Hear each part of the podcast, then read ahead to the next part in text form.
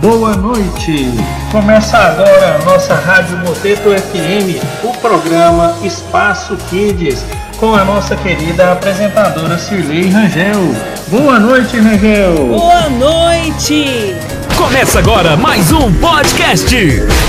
Está no ar mais uma edição do programa Espaço Kids, o podcast da Rádio Moteto FM. Espaço Kids estimulará a socialização infantil por meio de brincadeiras. Traga suas crianças para viver essa experiência. Programa Espaço Kids, diversão e conhecimento para toda criançada. Seja muito bem-vindo, ouvinte. Sou Cirlei Rangel e estou recebendo alunos de práticas musicais da Cultura 3, coordenada pelo Dr. Vinícius Eufrásio, do Departamento de Música da Universidade de Brasília. Brasília. Todas as tardes de sábado do mês de janeiro, para comemorar a chegada de 2023, faremos podcasts trazendo uma linha do tempo da música na história da humanidade, da antiguidade até a fase atual.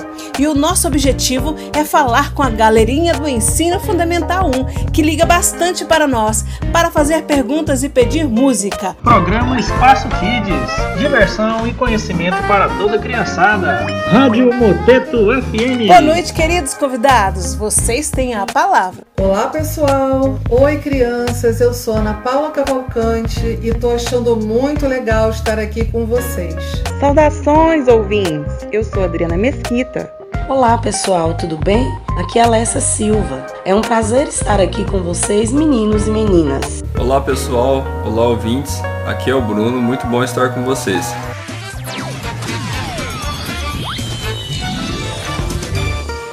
Como a nossa história, a música não é estática, ela sofre influências do tempo e da cultura atravessados, correto? Como se caracteriza a música nos primórdios dos seres humanos na antiguidade? Lessa aqui. Muitos historiadores apontam que a música na antiguidade era impregnada de sentido ritualístico e o instrumento mais utilizado era a voz. Há indícios de que, desde a pré-história, já se produzia música. Na Grécia, a música funcionava como uma forma de estarem mais próximos das divindades. Neste período, a música era incorporada à dança e ao teatro, e ao som da lira eram recitados poemas. Naturalmente, o ser humano observou os sons da natureza e percebeu que poderia reproduzi-los. Um destaque importante na antiguidade foi Pitágoras, um grande filósofo grego que descobriu as notas e os intervalos musicais. Gente, como é interessante conhecer a música num tempo tão longe de nós, não é mesmo? Estamos recebendo já várias mensagens e perguntas dos nossos ouvintes. O Santiago, de 10 anos, escreveu: O que eu ouvi sobre a música na antiguidade me lembrou o filme Os Crudes, que mostrava os primitivos cercados dos sons da natureza dos animais. Agora fiquei curioso. E depois disso, que etapa a música percorreu? Adriana aqui. Pessoal, a música medieval compreende os períodos entre 800 e 1400. Existia então a música sacra, que era religiosa, e a profana, que era a música secular. Foi na Idade Média que surgiu a padronização da escrita da música. O canto-chão é o nome que se dá para a primeira estrutura musical feita no Ocidente. É a música mais simples desenvolvida pela igreja com apenas uma voz, uma única melodia monofônica. No século IX surgiu as primeiras músicas polifônicas, como o organo, e sua forma mais antiga é o organo paralelo, pois a voz organal que foi adicionada tinha unicamente o papel de duplicar a voz principal que conservava o canto-chão. Nos dois séculos seguintes, os compositores foram dando passos a fim de libertar a voz organal de seu papel de cópia fiel da voz principal, surgindo o órgão livre, depois o órgão melismático e mais tarde, no século XII, o órgão em Notre Dame pois Paris tornou-se um importantíssimo centro musical devido ao início da construção, em 1163, da Catedral de Notre Dame. No século XIII surgiu os motetos, que também eram cantados fora da igreja, sendo usadas palavras seculares. Outro tipo de música que se popularizou com os cantores de Notre Dame foi o conductus, que era um cântico de procissão usada para acompanhar o padre. O escritor do conductus escrevia uma melodia própria ao invés de pegar emprestado do canto-chão a parte do tenor. Uma interessante invenção musical que surgiu sobretudo com o conductus foi a troca de vozes.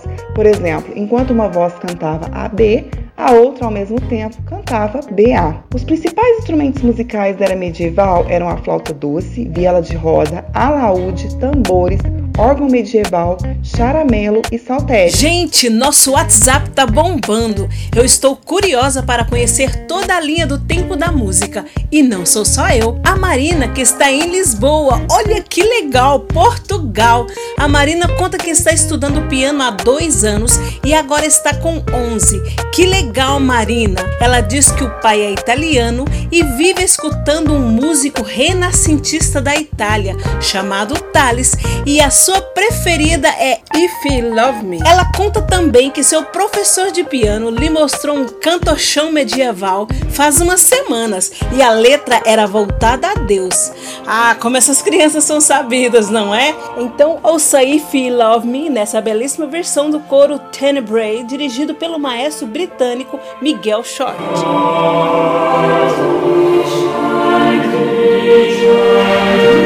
Ana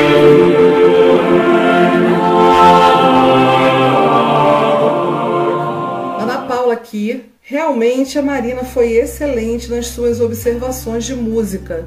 De fato, Thomas Tallis é um importante nome da música renascentista. O período do Renascimento ocorre entre os anos de 1450 e 1600 e perde essa característica extremamente religiosa e de devoção ao sagrado que tinha o período medieval. O período renascentista se volta para a alma humana, bem como para o conhecimento laico, para a ciência, para a cultura, astronomia e para as grandes explorações e descobertas. Quando foi mesmo que o Brasil foi descoberto pelo homem europeu? Justamente nesse período. Apesar dos maiores tesouros renascentistas, assim se falando de música, né, serem as composições de estilo polifonia coral a capela, ou seja, o coral cantando sem instrumentos, e se destinarem à igreja, os compositores renascentistas tinham interesse na música profana, ou seja, ao invés de um cantochão servindo de base melódica, as canções populares passaram a ser sempre mais usadas. Enquanto a música da Idade Média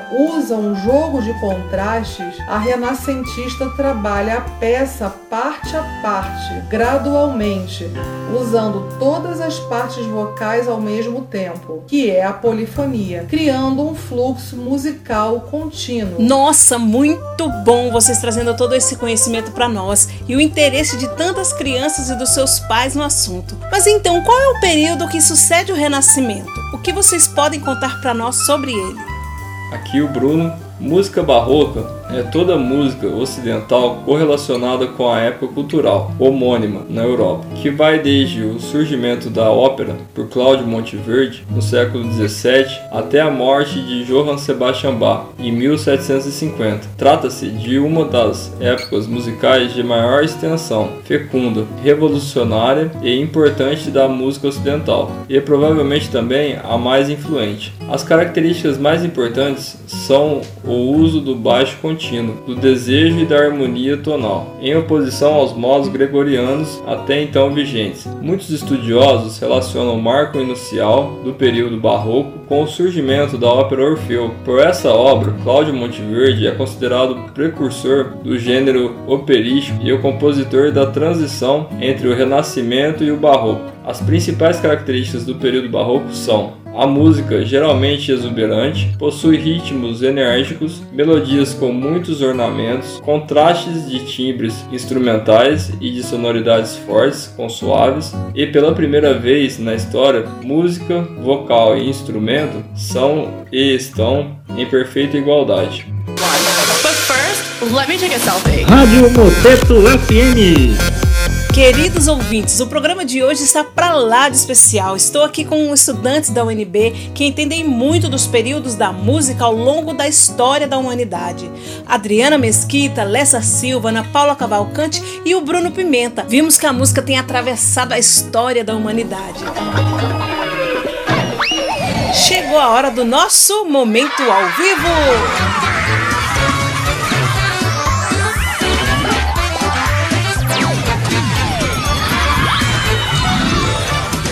Nós temos aqui no estúdio um piano de cauda lindo que está convidando os nossos entrevistados a tocarem.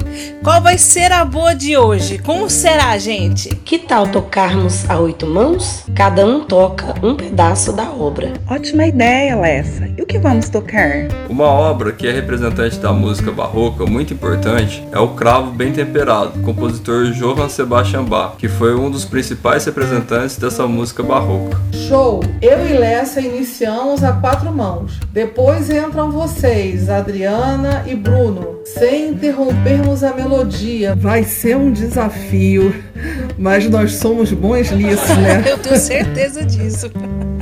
Então, gente, o programa será finalizado com a música. Então, já nos despedimos aqui. Obrigado pela presença, crianças. Tchau! Tchau, gente, e até a próxima. Legal estar com vocês, pessoal. Tchau. Tchau, tchau, pessoal. Foi um imenso prazer estar com vocês. Até a próxima. Valeu, gente. Obrigado. Tchau, tchau.